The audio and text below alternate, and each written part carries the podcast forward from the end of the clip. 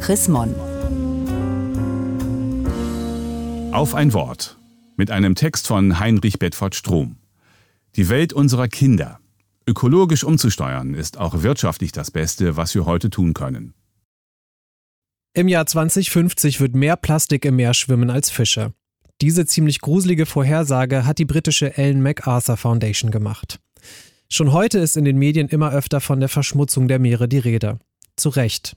Allein im Jahr 2010 gelangten weltweit geschätzt zwischen 5 und 13 Millionen Tonnen Plastik ins Meer.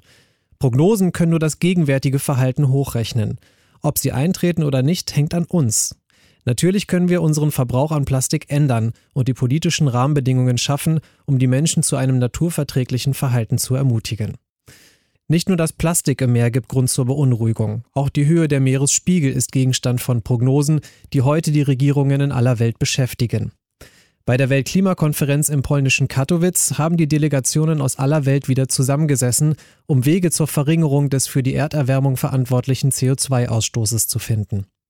Auch die Kirchen haben am Rande der Konferenz mit deutlichen Worten zum Umsteuern aufgerufen. Die massiven Folgen des Klimawandels werden in allen Lebensbereichen spürbar sein. Bis zum Jahr 2050, so hat die Weltbank geschätzt, werden 143 Millionen Menschen in Subsahara-Afrika, Südasien und Lateinamerika durch die Klimafolgen innerhalb ihrer Länder vertrieben werden, sollten keine Gegenmaßnahmen ergriffen werden. Klimapolitik ist also die beste Flüchtlingspolitik der Zukunft.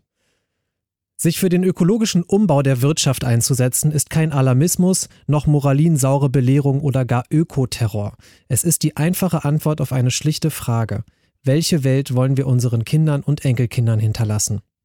Gutes Leben ist künftig nur noch möglich, wenn wir unsere Wirtschaft so umbauen, dass sie nicht auf der Zerstörung der Erde beruht. Wer dann die wirtschaftlichen Konzepte hat und gezeigt hat, dass sie funktionieren, dem werden diese Konzepte aus den Händen gerissen werden. Ökologisch umzusteuern ist auch wirtschaftlich das Klügste, was wir heute tun können. Viele Menschen arbeiten schon jetzt daran, dass die Vision einer Welt, in der die Menschen gut leben können, ohne die außermenschliche Natur zu zerstören, wahr wird. Menschen in der lutherischen Kirche in Norwegen geben dieser Vision einen sichtbaren Ausdruck. Sie haben sich daran gemacht, eine Kathedrale der Hoffnung zu bauen. Sie sammeln Plastikabfall aus dem Meer und bauen damit eine norwegische Stabkirche nach. Das Plastik, erklärt die Projektmanagerin, werden wir insbesondere für das Dach verwenden. Dies wird ein riesengroßes Bild aus Plastik sein. Die Sonne wird durch das Plastik aus den Weltmeeren scheinen und im übertragenen Sinne Leid in Freude und etwas sehr Schönes verwandeln.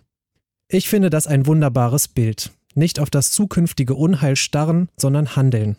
Etwas auf Gott hingerichtetes bauen, in dem Vertrauen, dass Gott diese Welt in seiner Hand hält und uns die Kraft gibt, umzusteuern und voller Hoffnung in eine Zukunft zu schauen, in der Mensch und außermenschliche Natur gut miteinander leben können. Dafür steht die norwegische Kathedrale der Hoffnung. Gelesen von Matthias Papst, Januar 2019. Mehr Informationen unter www.chrismon.de